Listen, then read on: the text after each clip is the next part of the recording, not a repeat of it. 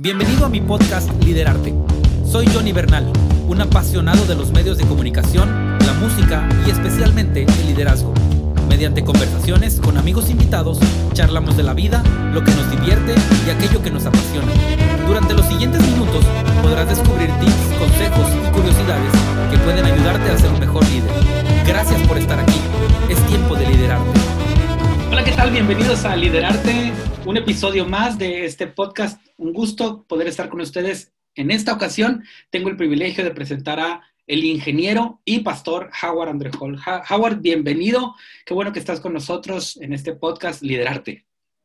Gracias. Hola Johnny. Hola, gusto de saludarte. Qué bueno que estás conectado viendo esta conversación. Espero que pueda ser enriquecedora para tu vida, que genere algunas ideas o preguntas para poder hacer, investigar un poco más y tomar decisiones inteligentes como principio base de vida, ¿verdad? No sé si somos el mejor ejemplo de decisiones inteligentes, pero, pero como principio bíblico, toma decisiones inteligentes. Ahí, puede ser, puede, puede, iniciar la conversación ahí, en la búsqueda de, de, de, decisiones inteligentes. Quiero iniciar con una pregunta filosófica que le hago a todo mundo. Es, ¿quién es Howard Underhall? ¿Qué dices tú de ti mismo? A ver, vamos a ver qué, qué responde. Pues como dice la respuesta filosófica, depende quién pregunta y no tanto por, no tanto por, por, eh, manipular algo, sino qué es lo que le interesa este, saber de mí o conocer o por qué hay una conversación o algo así. Eh, la última persona que me preguntó acerca de eso, eh, la respuesta que recibió, le dije, soy un formador, soy alguien que se dedica y que Dios le ha dado este, la inquietud de lo que aprende, poder enseñárselo a otros. Y me dedico a eso en todos los proyectos que hago y me meto en problemas a veces también por, por tener ese perfil. Sí que esa fue la última vez que alguien me preguntó eso y esa fue la respuesta que di, así que no sé si con esa quedó bien con Johnny y su audiencia.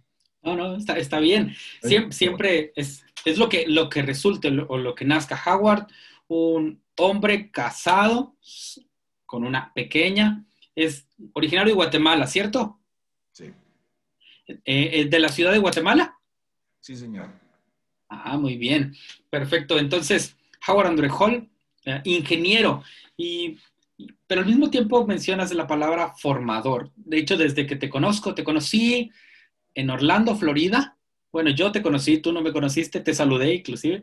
Seguramente ves a muchas personas y, la primera vez que te vi, te vi como maestro y ya estábamos hablando. Te saludaste y nos tomamos una foto. Cierto, muy bien. Sí, sí. Y un libro también firmaste. Ahora les cuento que todas las veces que Johnny me ve, nos tenemos que tomar una foto, entonces está fácil que diga eso. Sí, sí, pues es que tiene que ser, porque hay que recordar cómo envejece uno y, las amistades, cómo avanzan. antes y después, tenemos ahí el progreso. Así que fue en una convención en Orlando, ¿no? Si no me equivoco, creo que es 2010, o sea que fue ya, ya hace tiempito. De hecho, fue la última.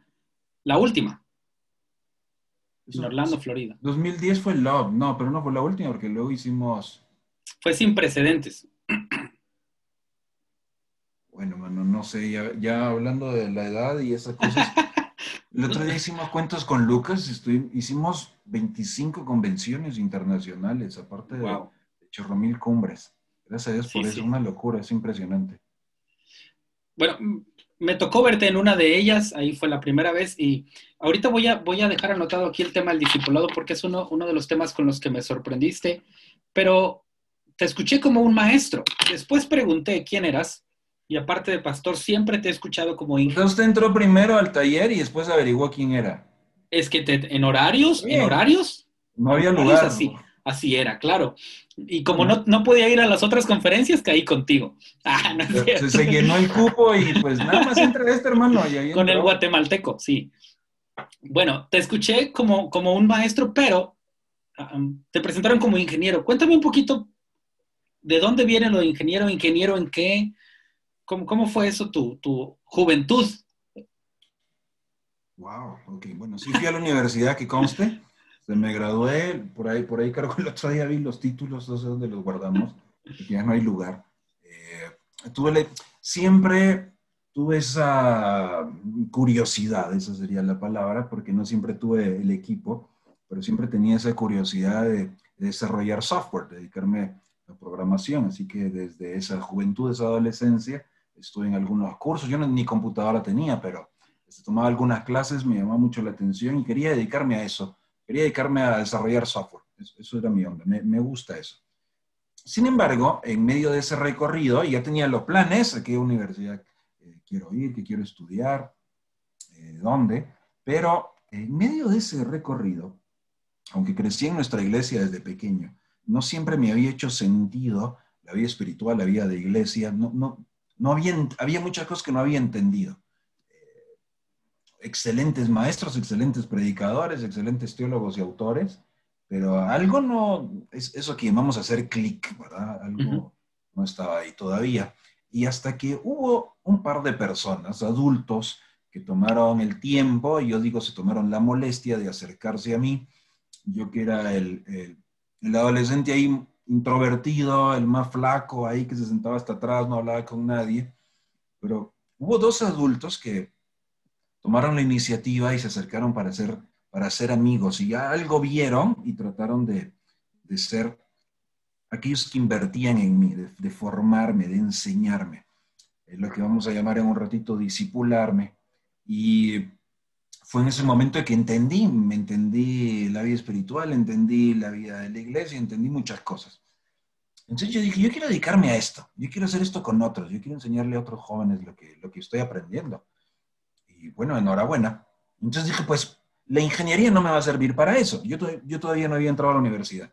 Pero dije, pero no me sirve para eso, necesito capacitación para esto que quiero hacer. Entonces fui al seminario, porque quería estudiar ahí, y me vieron, dijeron, no, pues usted no califica. Digo, ¿por qué? Tiene 17 años. Para entrar al programa tiene que tener 20. Porque no, no queremos aquí jóvenes que no saben qué quieren en la vida. Entonces, usted no sabe qué quiere en la vida porque tiene 17, entonces no puede entrar aquí. Ah, bueno, no hay nada que pueda hacer. Y, bueno, puede entrar a un programa ahí que lo van a dejar pasar, eh, porque ahí el mínimo es 18. ¿Cuándo cumple los 18? Digo, no, en dos meses. Ah, bueno, está bien, eh, entra ese y era un programa de fin de semana. Entonces dije, ¿yo qué voy a hacer eh, entre semana? No voy a perder el tiempo, ¿verdad? Pues voy a aprovechar, voy a ir a estudiar ingeniería que quiero hacer, es una ingeniería en sistemas. Eh, no te voy a contar toda la, la, historia de cómo Dios en cada detalle proveyó. Estudié en nuestro país, en la universidad más prestigiosa, con la mejor facultad eh, en sistemas, sí, con la, es la universidad más cara y yo, yo, no tenía dinero ni para el transporte público para llegar. Y Dios en su gracia abrió las puertas, así que pude estudiar ahí de forma milagrosa. Me gradué, tengo una maestría de esa misma universidad en confiabilidad de sistemas. Lo que me gustó y me sirvió, aunque disfruté todas mis clases de matemáticas, me encantan, y todas las ecuaciones diferenciales, pero yo decía, esto, esto no lo puedo usar con el grupo de preadolescentes con el que estoy trabajando eh, lo, que, lo que aproveché mucho fue quizás el último año y la maestría, porque tuvimos varios cursos donde pude desarrollar habilidades de pensamiento que sí encontré cómo traducir o adaptar para lo que estaba haciendo con ellos, cómo, cómo entender lo que iba a crear o a desarrollar que pudiera ayudarlos a ellos a crecer. Eh, así que toda la parte científica me la disfruté, pero no la pude usar directamente nada más para poner ilustraciones. Claro. Pero lo demás sí. Así que es un regalo de Dios. Soy ingeniero, no me he dedicado a la carrera. Eh, ahí, la tengo. Me ha abierto muchas puertas. Le recomiendo a todo el mundo que procure sacar una formación académica, eh, educación formal. Te va a servir, te va a abrir las puertas. Pero desde ya mi corazón estaba dedicarme a, a formar a otros. Todo lo que aprendes, enseñárselo a otros. Y fueron esas dos personas que me lo inculcaron. Qué, interesante. Y creo que algunas de las personas que están escuchando esto son jóvenes. Pienso, pienso en el futuro, pienso en los sueños que tengo para este podcast. Y tal vez hay algunos que, que están como tú a sus 16, 17 años en una encrucijada entre estudiar y prepararse para servir al Señor o el estudio que le llamamos formal o profesional en el detalle de alguna licenciatura o ingeniería. ¿Qué, ¿Qué podrías decir a ellos basado en tu experiencia, eh, aún en estos límites o topes que te pusieron?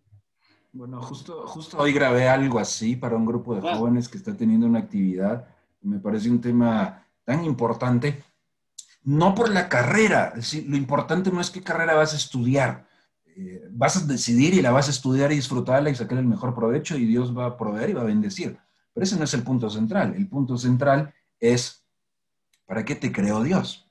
¿Sí? ¿Cuál es el diseño de Dios para tu vida? Que trasciende una carrera, trasciende el lugar donde vas a trabajar o la empresa que vas a abrir, eh, es más allá, es un propósito superior, eh, no está limitado a una circunstancia o a un proyecto, una actividad, un empleo, es, es más allá. Entonces, cuando yo me pregunto primero, ¿para qué me creó Dios? Estoy, estoy poniendo la mirada en un futuro lejano, es decir, el punto de llegada de mi vida. ¿Cómo quiero terminar mi vida? En las palabras de Pablo, he peleado la buena batalla he acabado la carrera. Eh, si, estás en la línea de partida y en sus marcas listos fuera y suena eh, el gorgorito o el disparo, lo que sea, nadie sale corriendo y dice, bueno, ¿para dónde corro? Lo que determina es la meta, el punto de llegada. Y a veces veo que uno más bien toma las decisiones del hoy hacia mañana. Pues, ¿qué opción tengo y a qué me meto? No, no, no, tienes que tomarlo del mañana hacia hoy. ¿Cuál es el punto de llegada? ¿Para qué me creó Dios? Dios te creó con un propósito, como discípulo de Cristo, que seamos verdaderos adoradores, nuestra relación con Dios, discípulos, relación con los hermanos, testigos, la relación con el mundo. Y además te dotó de una configuración muy única, muy personal. Dios te creó de cierta manera, distinto, único, extraordinario o raro, como quieras verlo. Así que cada uno tiene un perfil, es, es mi perfil y ese llamado, ¿cómo se combinan entonces para decidir ahora en qué quiero prepararme, capacitarme y me desarrollo eh, más allá de cualquier proyecto? Soy, soy fiel a Cristo, ¿verdad? El Señor, le sirvo en todo lugar donde esté, sea en la empresa, sea en la academia, sea en el gobierno, sea en la familia, en la casa, donde sea. Pero puedo escoger entonces eh, en qué me involucro, una carrera, una profesión, proyectos, de acuerdo a tener claro el propósito de Dios y la configuración. Si solo aprendo a escoger carrera y no vivo el propósito de Dios ni va de acuerdo con mi configuración, qué desperdicio. Tanta gente frustrada porque se dedica a lo, a lo que no fue creada. Tanta gente frustrada porque se dedica a lo que Dios no los llamó. Entonces no hace sentido. ¿sí? Se, escoge al revés. Yo pienso que este tipo de cosas se ven de, lejos a cerca. Ok, te, voy a meter en problemas porque, porque creo que los jóvenes pueden escuchar esto y dicen, ok, entiendo qué es lo que quiero, ya sea la formal o, la eclesiástica. Pero luego llegan a casa y sus padres dicen, no, tienes que ser pastor o tienes que ser profesional, eh, por, por, llamarlo de algún punto. ¿Cómo, si algunos padres nos están escuchando o si, o si los jóvenes tienen que conversar con sus padres, ¿qué, ¿qué, podemos decirles? Porque eso es difícil. De hecho, yo estudié, yo inicié estudiando algo ministerial. Yo estudié en Instituto Canción. Mi papá pastor. Mi papá... ¿Qué es Marcos, güey? sí, sí, el instituto donde él, él, fue, fue, fundador. Y, y, le costó mucho, eh, por dos razones. Una, por, por faltaba la educación formal y dos, porque en mi caso, pertenezco a la iglesia, el Nazareno se llama la iglesia donde asisto, fue porque vas a ir a un mundo interdenominacional.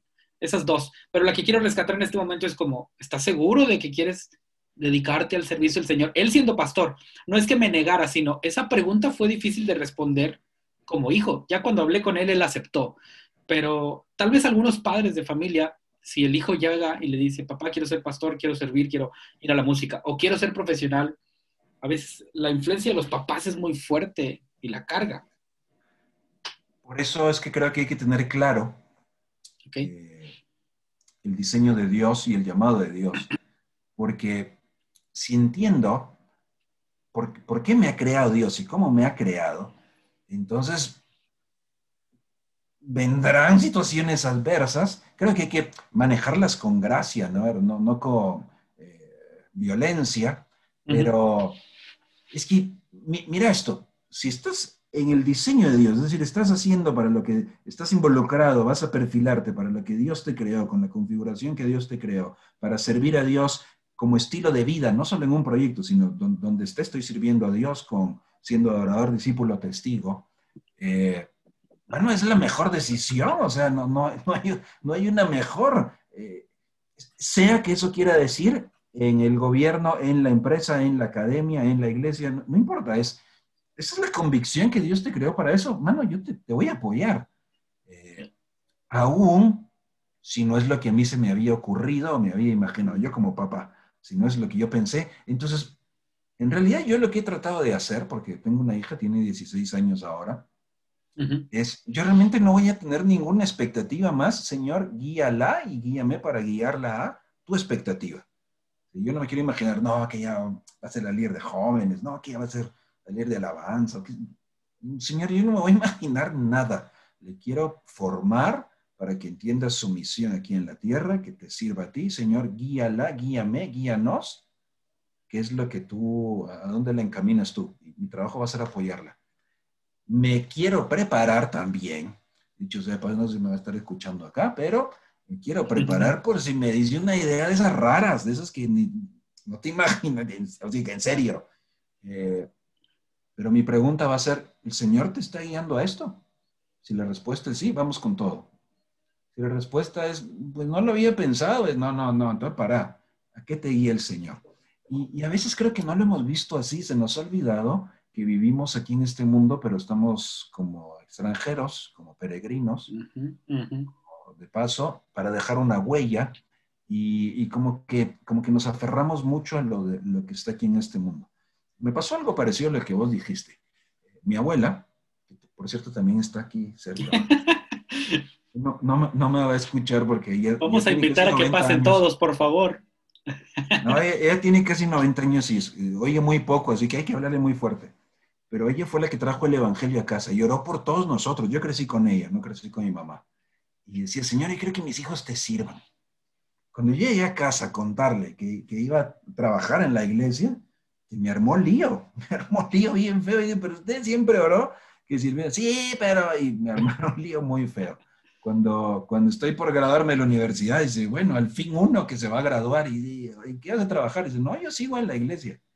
Y ¿y qué tiene en la cabeza? Pues lo mismo que tenía antes de entrar. Yo les dije, me voy a dedicar a esto. Pero, pero entonces, ¿para qué invertiste de tanto tiempo y tanto dinero? Y, de qué vas a mantener a una familia? Y fue, excelentes preguntas. Genuinamente, no sé, pero no de que no me importa o de descuidado, sino solo sé que el Señor me está guiando a esto. Confío en Él no tengo más respuestas. Eso fue hace más de 20 años. Y por la gracia de Dios y su fidelidad estamos hasta acá. Somos vasijas de barro, Él es el alfarero. Pero por eso creo que hay que tener esa convicción, no es circunstancial. Es, es algo donde dices, yo voy a hacer esto porque quiero obedecer a Dios. Y si lo puedes decir así, te va a ir bien. Algunos no van a entender y queridos papás, no es, no es mi sueño, no es tu sueño, no es mis planes. No Debemos tener planes, pero que estén alineados con el plan de Dios. Si mi plan no está alineado con el de Él, entonces no, no, no es bueno. Aunque genere miles de dólares. No es el bueno. Romanos 12 dice que cuando nos entregamos a Él para obedecerle, comprobamos su, su voluntad que es buena, ¿sí? no hay nada mejor, es perfecta, no tiene errores y es agradable con lo que lo agradamos a Él.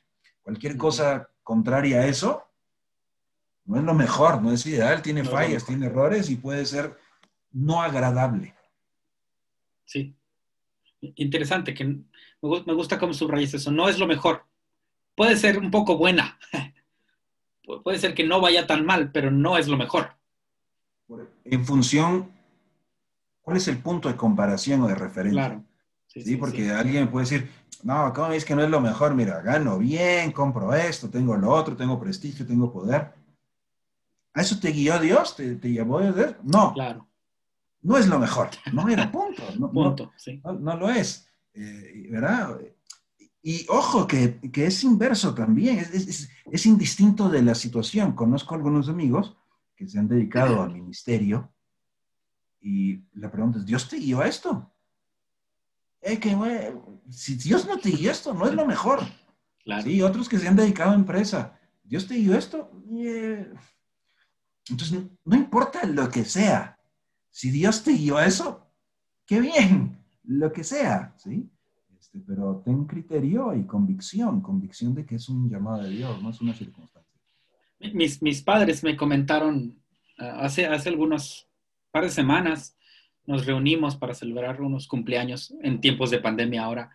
se celebran todos juntos y, con mucha distancia, pero la conversación fue interesante porque hablamos de su ministerio. De hecho, me gustaría, estamos pensando en publicar algo de su ministerio.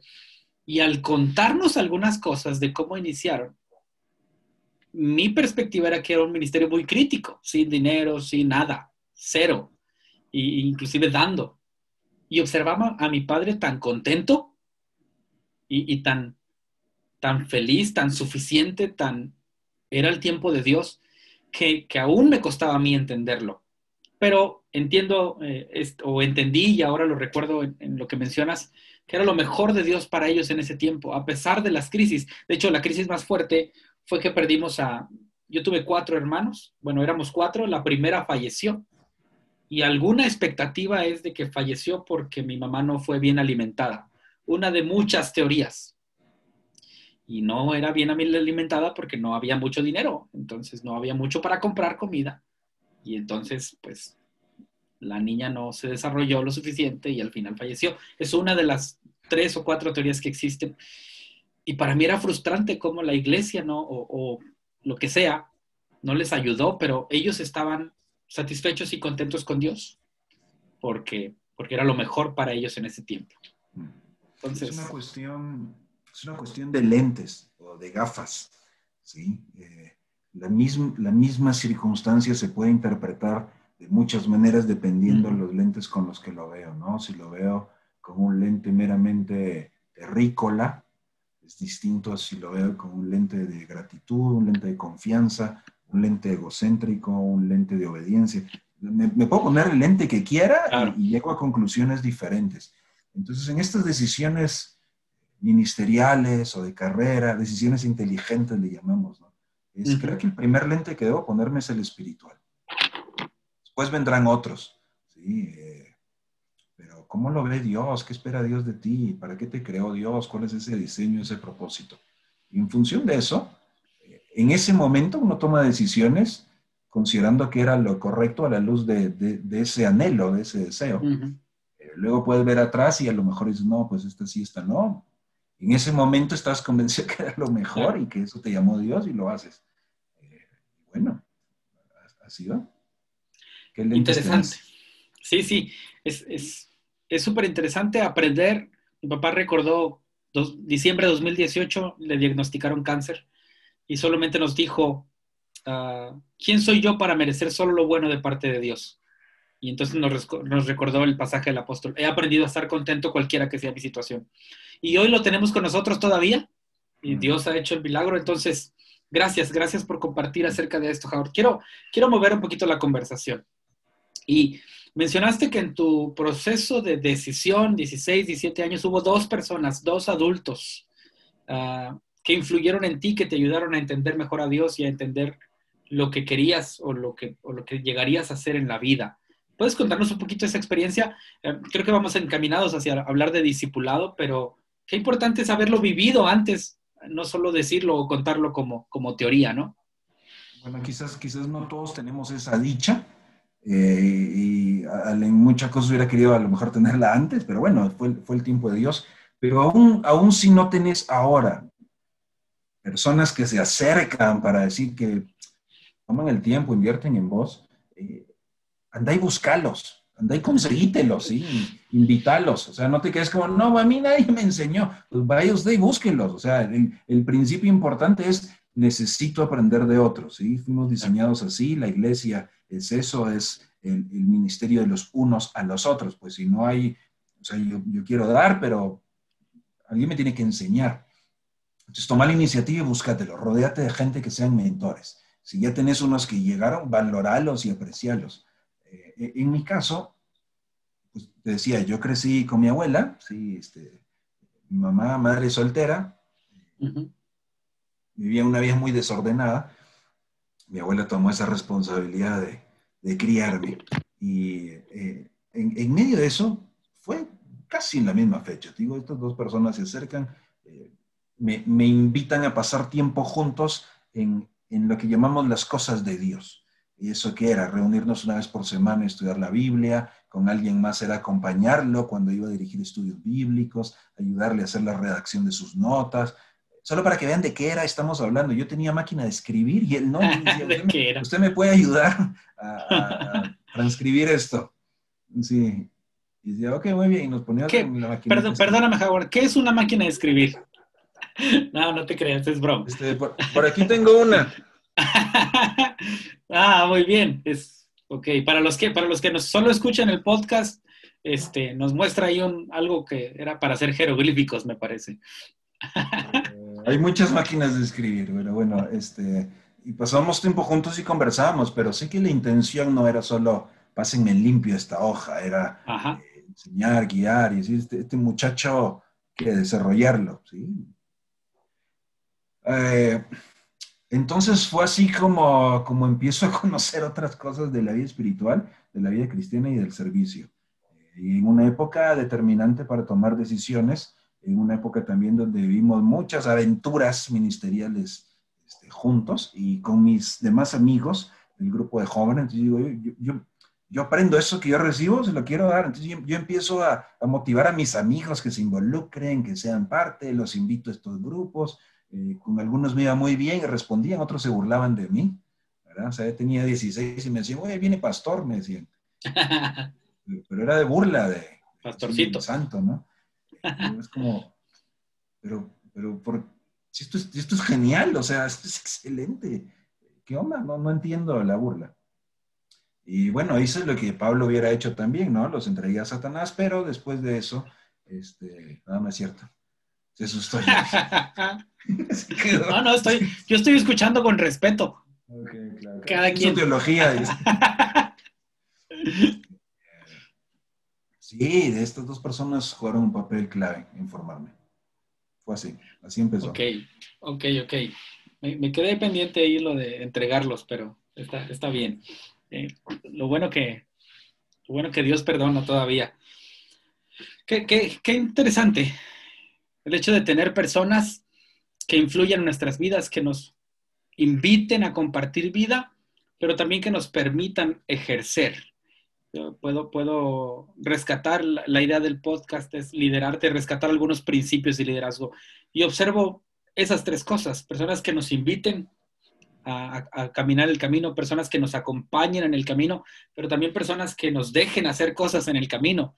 Y al menos en, lo que mencionaste están esos tres elementos del liderazgo, de, del desarrollo. Los observo en Jesús, los observo en tu ejemplo y creo que son conceptos que pudiéramos desarrollar más seguido con aquellas personas que están alrededor de nosotros para que puedan crecer. No sé si quieres puntualizar algo de eso. Sí, eh, quiero traducirlo a estas palabras. Liderazgo no es ejercer poder en una posición. Eso es solo una faceta y es la más baja, y lo digo con un poco de menosprecio, ¿sí?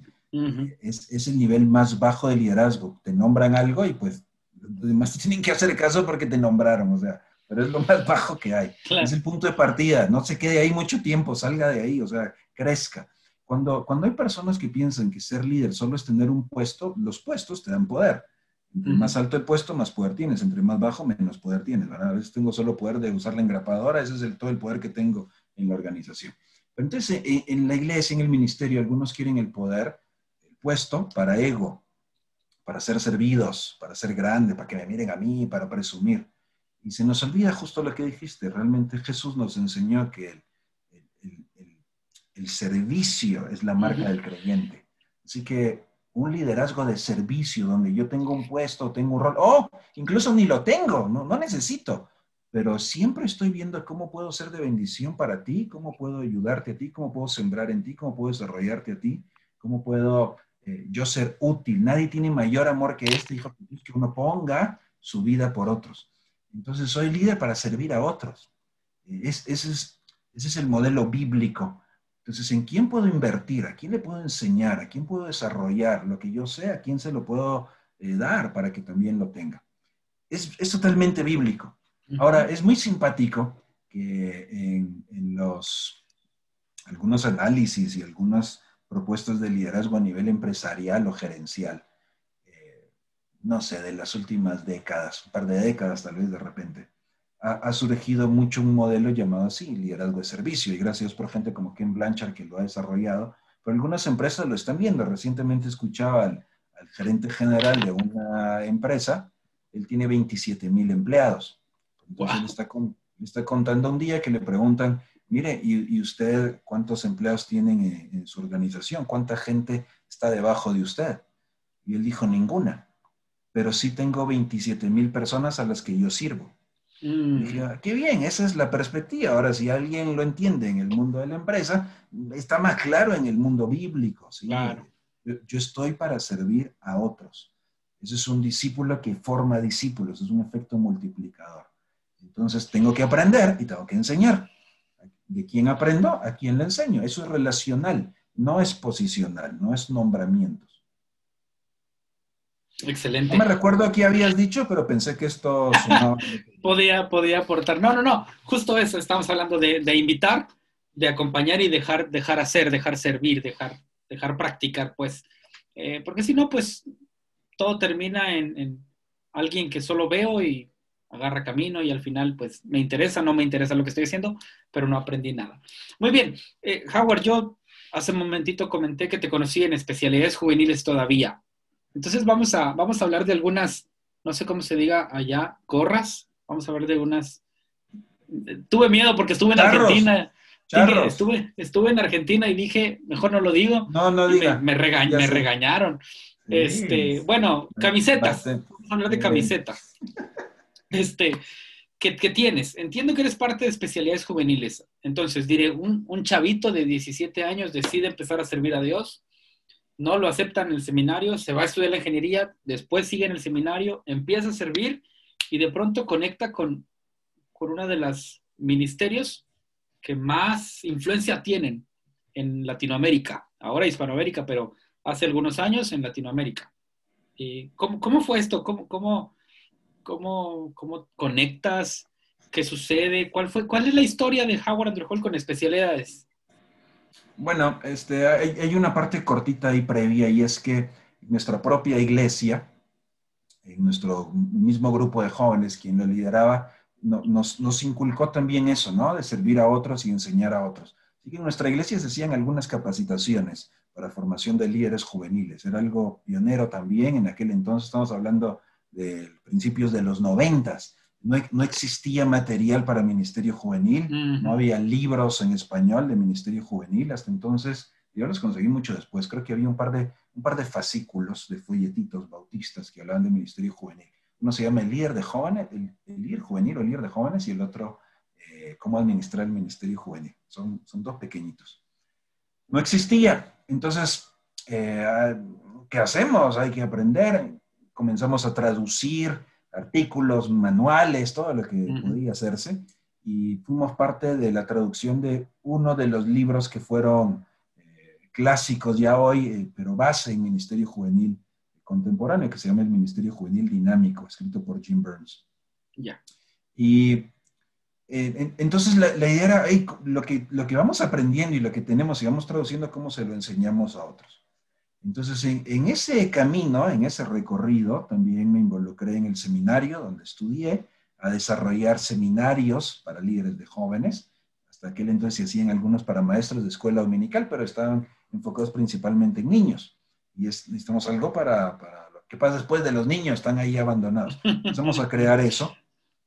Y en, uno, en un evento de estos, eh, donde hubo mucha concurrencia, estoy ahí con el equipo este y, ahí está un señor Lucas Leis, y ya había leído yo, había leído su libro de eh, cómo trabajar con adolescentes, ¿verdad? Sin morir con el intento. Eh, conocí algunos de sus materiales. Le digo, oye, ¿vos vendrías a, Guatemala a hacer un, curso en un seminario? me dice, claro, ¿cuándo es la fecha? Le digo, la fecha es tal. me dice, sí puedo. Y, íbamos caminando ahí porque él iba a, íbamos todos a un taller que le iba a enseñar. Con la agenda y estoy, he tenido agenda de papel. Y dice, sí, lo anoto. Y, lo escribió. Así que eso fue en el 2001 y preparamos un curso para el año 2002. Eh, fue un curso eh, pionero en el seminario también, aquí en Guatemala. Y pues ahí nos hicimos amigos. En aquel entonces ya él hacía, en el 2001 hizo la primera convención internacional liderazgo juvenil en Buenos Aires. Yo me enteré, lo vi, quería estar, era, era mucha plata para mí, para poder viajar, así que no pude ir. En el 2002 estamos ahí en el seminario. Eh, voy a contar una anécdota de alguien más, pero, se, conecta.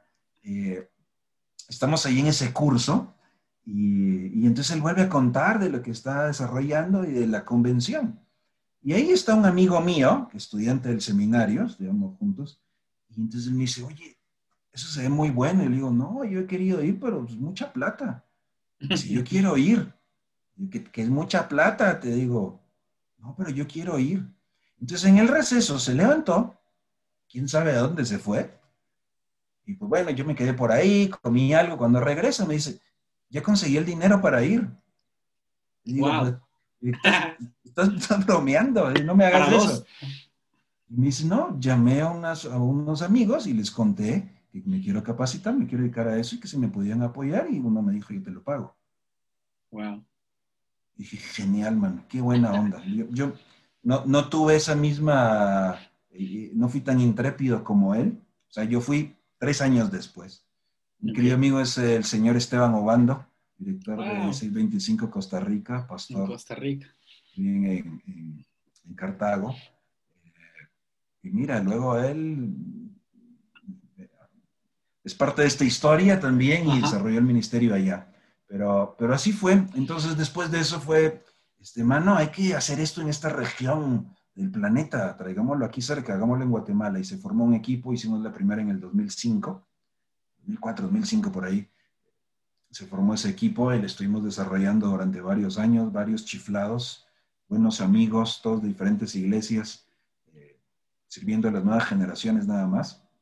En el 2008, digamos que entre comillas formalizamos un poquito eh, el rol en el equipo, así que me nombran director para Guatemala. 2008 también lanzamos la primera revista, mm. líder juvenil, así que me nombran el director ejecutivo de la revista.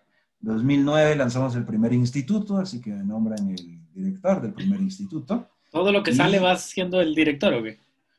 Eh, no todo, no todo, porque Planeta Girl no me... No, me, ah, no, no. por eso, no, no, no, era el perfil, no era el perfil. Bueno, son, son más de 10 años que tengo el privilegio de dirigir eh, la revista, el instituto, en sus diferentes etapas que hemos desarrollado. Diferentes. Nunca me imaginé, yo solo recuerdo cuando no existía ni un libro, no había nadie, decía, algún día tiene que haber y algún día podemos, podemos capacitar y algún día podemos tener libros y, nunca, nunca fue que yo me lo propuse, yo quiero para mí es, es que haya para otros. Claro. Ahora he tenido la dicha de escribir los libros, dirigir los cursos, la gracia de Dios, la gracia de Dios. La gracia de Dios suficiente. Yo, me siento aquí como los abuelitos que cuentan y cuentan la historia y no pues es que queremos conocerte, ¿no? No todos tenemos el privilegio de hacerte preguntas de la historia, siempre llegas allá a la plataforma, entonces... La historia y la prehistoria. Hoy hay que conocer aquí uno a uno. Precisamente hablando de historia, bueno, antes un comentario breve, y algunos de esos libros están, me imagino, ahí en tu biblioteca, ¿no? Son, son libros que formaron parte de la historia y que ahora están... Del otro lado aquí, frente a mí. Todo lo del Ministerio Juvenil está aquí al frente. Sí. No se ve en la toma.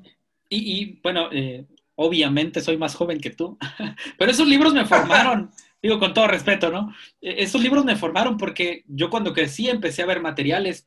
Recuerdo por ahí que hace unos meses vi una foto donde sales. Estás tú, está Junior Zapata, está Lucas y está alguien más no sé si es Jeffrey, y ustedes fueron, son, pero fueron en ese tiempo héroes para nosotros del Ministerio Juvenil. De hecho, me di cuenta que en Guatemala había una bomba de ministerio. Después parece que esa bomba se movió un poquito a Argentina y se ha ido moviendo por diferentes países. Ahora parece que está en España.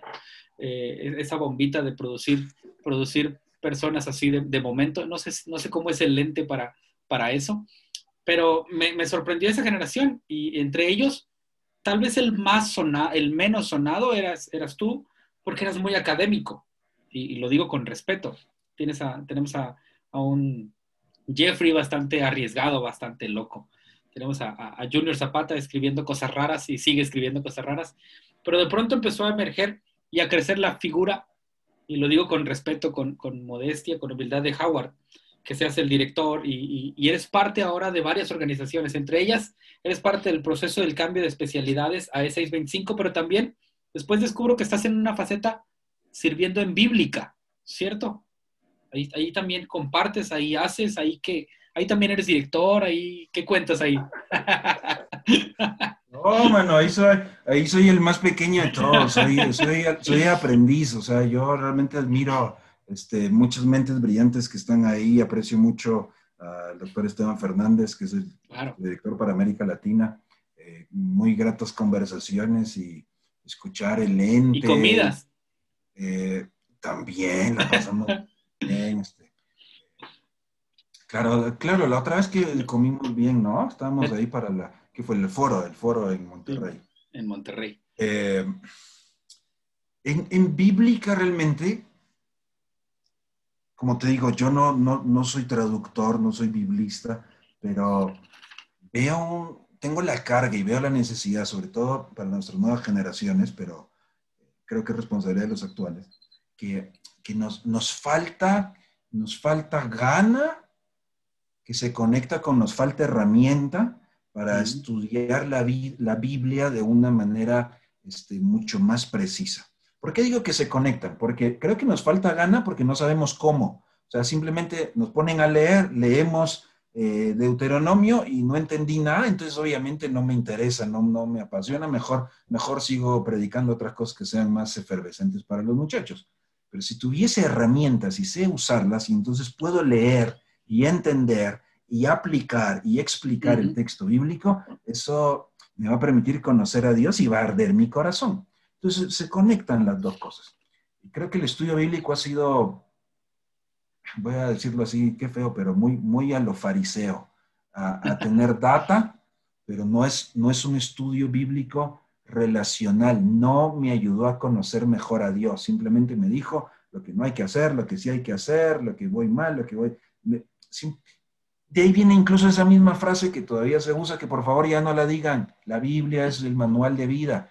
No, porque otra vez, ¿en serio esa fue la intención de Dios? Simplemente mandarnos ahí un manual o un tutorial. No, es la revelación, lo que me permite conocer quién es Él, su identidad, qué hace Él, cuál es la misión de Dios y qué espera Él de mí, su expectativa. Es una lectura relacional, conozco mejor a Dios cuando leo. Eh, cuando leo al profeta Geo, como cuando leo la epístola a Filemón. Entonces, no solo es por un mapa, si es un mapa, es, simplemente una herramienta y la herramienta solo la uso de vez en cuando. Por eso no es autoridad, por eso no me apasiona, por eso es, muerto. Entonces no es una lectura viva. Bueno, ve que me, preocupa el tema. Entonces, eh, en conversaciones allí, un poco con Esteban, también con Lucas, es qué hacemos. Y, surge la idea de por qué no hacemos algunas capacitaciones para líderes, para pastores, de cómo entender la Biblia mejor, para ayudarlos en ese sentido, de cómo incluso entender las traducciones bíblicas. Sí, lamento defraudar algunos, Dios no habló en Reina Valera 60, en, en, hebreo, arameo y griego, tampoco en Reina Valera 1909, todo lo que tenemos son traducciones, es cómo entenderlas sin menospreciarlas, eh, aprovecharlas mejor, etc. Y fue, wow, qué fascinante, yo me apunto eso, con mucho gusto. Eh, entonces, Esteban me invita a ser parte del equipo, soy parte del equipo que se llama Equipando al Liderazgo, quiere decir, vamos a darte herramientas para estudiar y enseñar mejor la Biblia. Y, ha, sido emocionante, así que ahí he podido conocer a, varios de las mentes brillantes de, Bíblica y yo soy, yo soy más pequeñito ahí. mi trabajo es ese, ese es mi rol. Qué interesante, en, en, el privilegio que tuve de comer con ustedes acá en Monterrey, precisamente hablaron de eso, cómo hay y, en otra ocasión te escuché hablar en Sociedad Bíblica, me parece aquí, me parece que fue ahí, acerca de las traducciones y cómo a veces nos casamos con una traducción y creemos que literalmente en esas palabras Jesús habló, cuando lo que tenemos es una traducción. Y entonces eh, no nos salimos de esa idea y nos cuesta pensar eh, que la palabra es viva y que se está moviendo y que, que, hay cosas que cambian con el tiempo. ¿Quieres, ¿Quieres comentarnos un poquito acerca de eso? Bueno, lo, lo, lo, que es, lo que es dinámico son los idiomas, son lenguajes, ¿sí? Hay, hay palabras que, por ejemplo, Johnny, que ya está viejo y se pinta el pelo, y yo, que estoy viejo y no me pinto el pelo, eh, vocabulario que nosotros, se preocupó otra vez. hay vocabulario que nosotros usamos que, que, las siguientes generaciones no comprenderían, por ejemplo, ¿verdad? Hay vocabulario de las nuevas generaciones que yo no tengo la menor idea de qué están diciendo. Así son los idiomas, son dinámicos. Nos dirían, nos dirían que somos noobs en esto. Y yo me quedé así. De hecho, espero, espero decirla correctamente, pero es como novatos. La otra vez mi hijo me dijo, es que ellos son noobs. Y yo, ¿qué es eso? No entiendo. Es que es nuevo. Mm, entonces, creo que eso te refieres para los que nos escuchan. Digo, perdón, la interrupción. Gracias por mostrar tu sapiencia aquí. En, eh, pero bueno, eso es un ejemplo muy sencillo, ¿no? De lo dinámico de los idiomas. Entonces, el mensaje no cambia, no se altera. Dios ha hablado, Dios habló y ese es, ese es un mensaje. Pero, ¿cómo hacemos para que se entienda en otra cultura, en otro idioma, en otra época? Es un trabajo complejo de traducción a, esos idiomas dinámicos, ¿sí? Esta, solo, solo para que vean también, traducir, tratan de traducir una canción del inglés al español. Está ahí muy cerca, es un idioma que conocemos, es de la misma, el mismo siglo, pero es complejo, ¿sí? Las figuras, lo que están diciendo, hay cosas que a veces no vamos a comprender, tenemos que preguntar, etcétera. Con, con mayor razón es compleja una traducción de idiomas que, que, que ya no se hablan hoy, de literatura que se escribió hace 2000 años y tomó 1500 que se redactara en otra geografía, otra cultura. Entonces requiere, requiere estudio, ¿sí? Eh, los eruditos nos ayudan mucho a eso, los comités nos ayudan a eso. Pero cada traducción no, no está alterando el mensaje, solo está afinando la comunicación, ¿sí? No es cambiar al antojo ni tergiversar, no, no, no es siendo fieles al mensaje, cómo se explica, cómo se dice hoy, para que haga sentido y comprendamos lo que Dios quiso que comprendiéramos. Entonces, no es algo antojadizo, no es a la ligera, es un trabajo eh, muy profundo. Sí, de hecho, espero que eso dé un pincelazo y nos ayude a apreciar más las. Podríamos hablar mucho de las traducciones, pero. Entiendo que lleva tiempo inclusive lleva, lleva tiempo, no es como vamos a sentarnos y mañana la tenemos lista una nueva traducción, ¿no? Lleva tiempo, lleva estudio, contextualizar palabras. Muy bien, gracias, gracias por compartir acerca de eso. Y después lo último que te escuché, mi amigo hablando de organizaciones o, grupos, es que andas en un concilio internacional que se reúnen en diversas partes del mundo. Yo, yo, yo supe que andas en un concilio ahí medio raro. No, no, no raro, no, no es la palabra que quería usar. Que por ahí se reúnen a, a, pensar lo que, lo que las nuevas generaciones van a, van a encontrar acerca de la iglesia. Eh, por ahí después hubo una conversación a las cuales por ahí nos invitaste a escuchar también a, a una persona. ¿Esto, ¿Esto qué es? ¿De, de dónde resulta? Resulta que eres uno, uno de los elegidos. Esta sociedad secreta. ¿Eres uno de los elegidos? ¿Tienes un boleto algo así? acaban de enviar un mensaje eliminándome del grupo. este, revelaste el secreto. No, no es nada de secreto, para nada. Lo que pasa es que no es una organización como tal. ¿sí? Es, es más bien un grupo de amigos. Ok. Un grupo de amigos inquietos de diferentes latitudes del planeta inquietos porque la iglesia en cada una de esas latitudes está enfrentando a cuestiones muy particulares y necesita hacer reflexión bíblica, ese es el fundamento, pero eh, que se conecta con esas realidades, ¿sí? con lo que está ocurriendo en esas latitudes. Eh, no, no se ha hecho con la debida no sé si inicialmente claridad, luego no sé si decir seriedad. Es decir, no hay, mucha gente que esté pensando en bíblicamente qué hacemos con las cosas que están pasando en, esas regiones del mundo. Ahora cuento qué regiones son. Sino que realmente mucho de lo que recibimos de herencia es de reflexión que se aplica a situaciones que están ocurriendo en otros lugares del mundo. No es nada en contra de nadie, pero las situaciones que vive una iglesia en Europa, por ejemplo, son muy diferentes de la iglesia que vivimos en Monterrey o la que vivimos en la ciudad de Guatemala. No es igual. No es igual la realidad de, la vida, de, la cultura y de la cultura eclesiástica una iglesia en Estados Unidos que la que vivimos en Monterrey, Guatemala. No estamos diciendo que sea mala o peor o mejor, solo es distinta.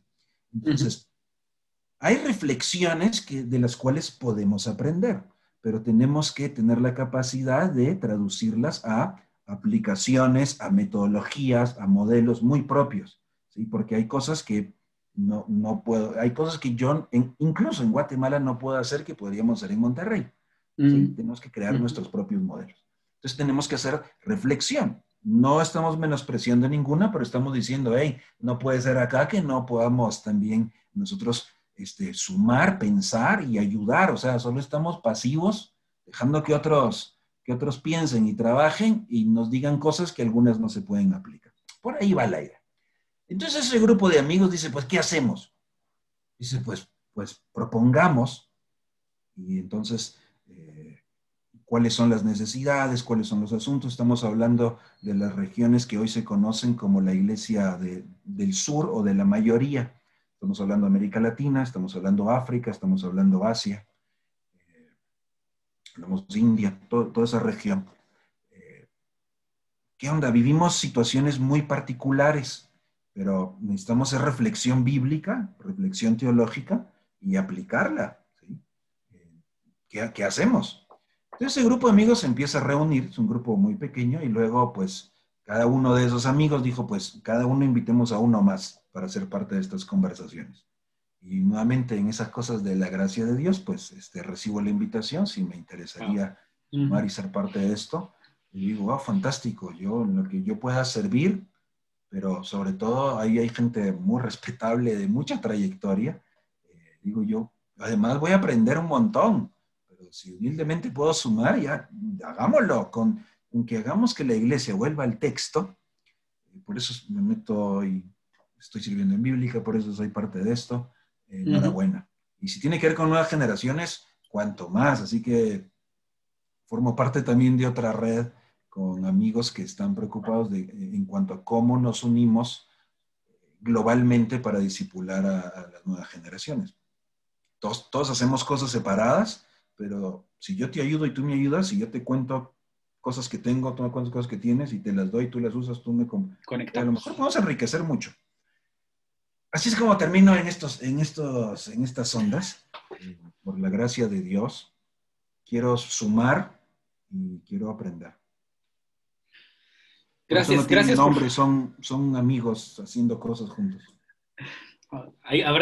vamos a dejar aquí en los comentarios que pongan nombres.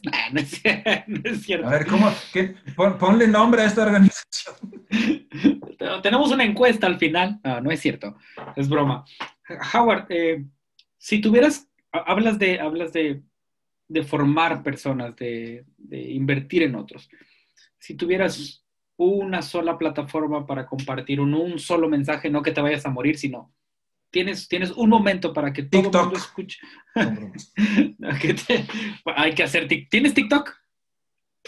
¿Lo abriste? Johnny, ¿qué te pasa? ¿Lo abriste? Johnny. Vamos a abrirte un TikTok. No me conoces.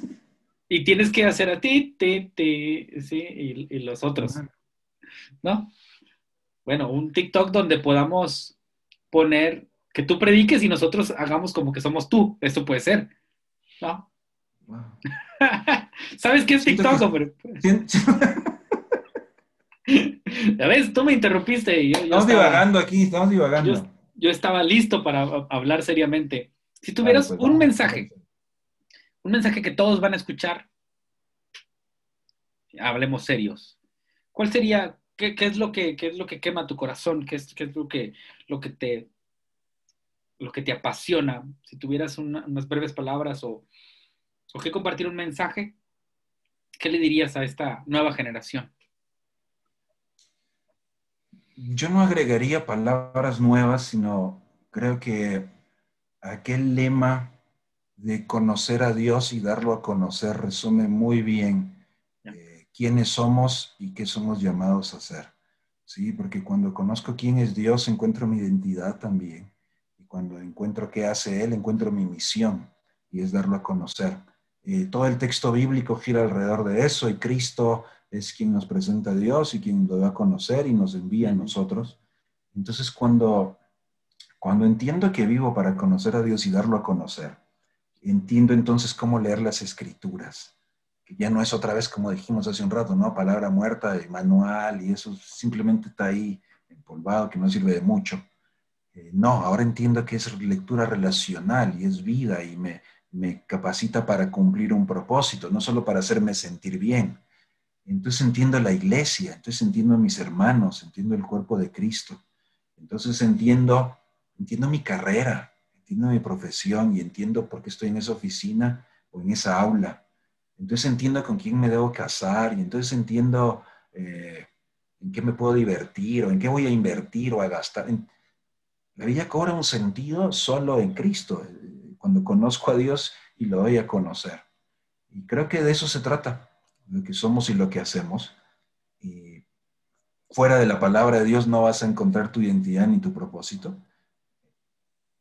es allí, pero cada vez que la estudies y la leas es para conocer mejor a Dios y darlo a conocer. Si leíste un libro, un capítulo y no conociste mejor a Dios, lo leíste mal. Creo que esa frase es, es muy completa. Conocer a Dios y darlo a conocer. Excelente. Vamos al ocaso de esta, de esta. A ver, ¿cuánto dura esto? Porque yo siento que llevamos aquí como dos días. No, no, no, ya, ya falta menos. casi, ok, qué buena onda.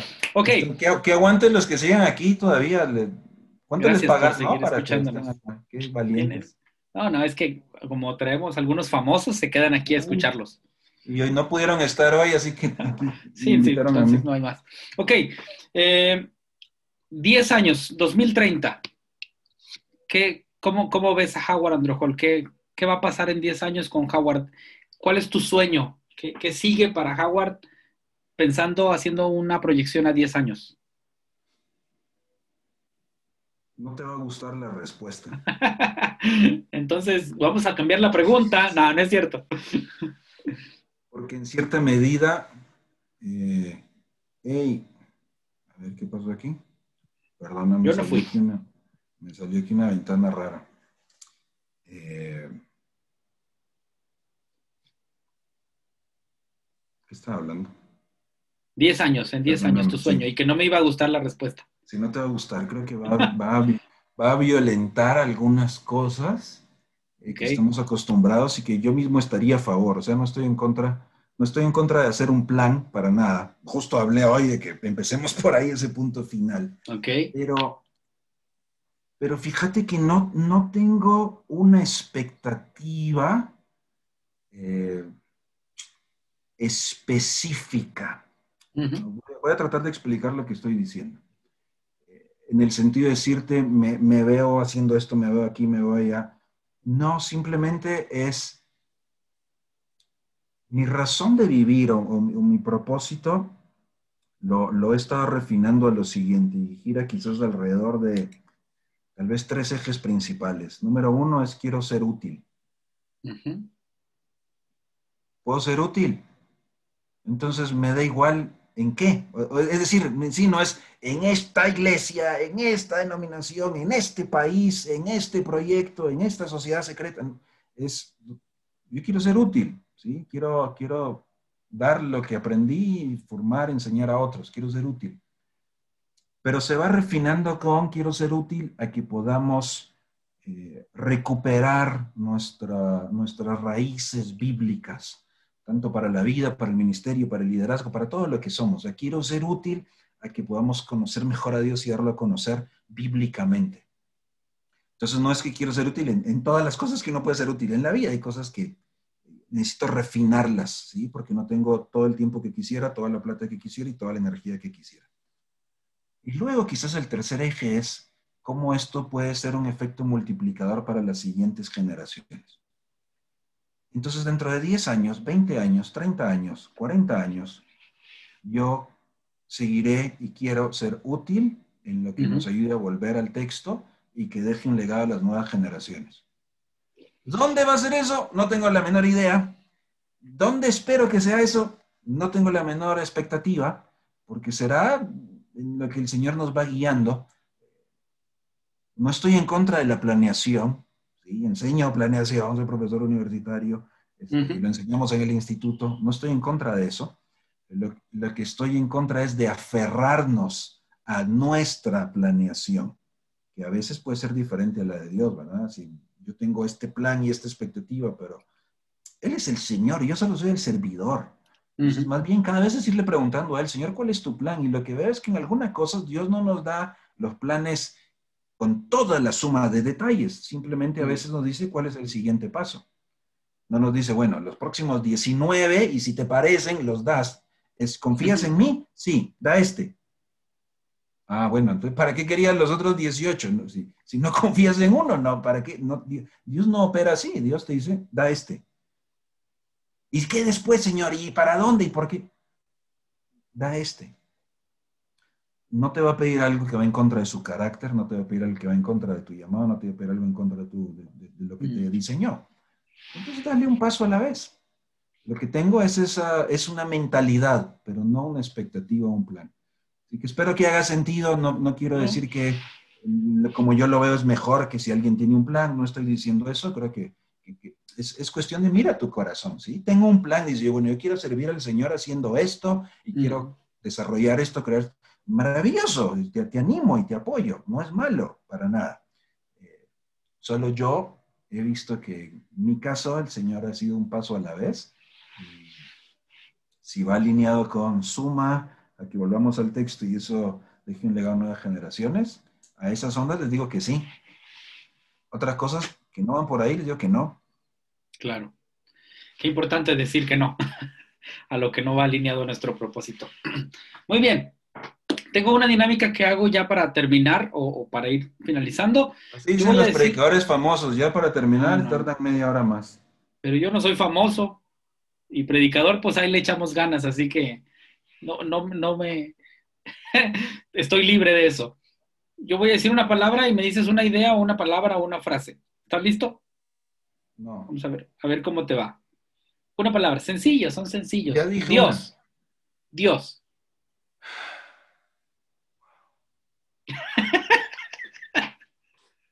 ¿Cómo, ¿Cómo, puedo resumir Dios en una sola palabra? A ver, pues eso es lo interesante.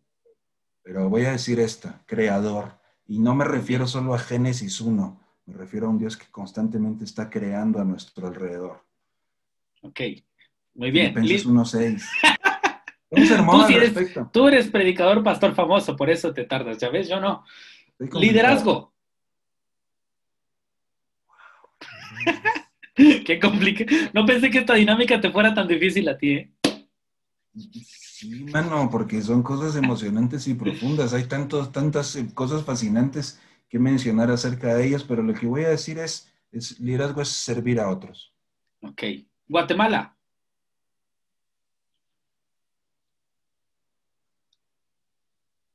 pensé en el himno, mano, tu nombre inmortal, pero... Guatemala su himno, ok, está bien. yo, no, soy el indicado para este, esta dinámica, Ingeniería.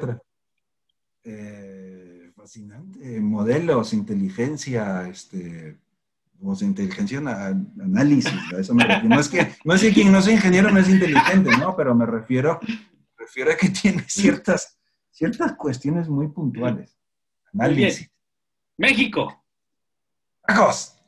Tacos, muy bien. Esa, me brotó del corazón, ¿viste? Eh, así, así es la idea que salga. Discipulado. Eh, multiplicación. Ok. ¿Familia? Equipo. Em, ¿algo, ¿Algo respecto a lo que estás haciendo? ¿Es 625?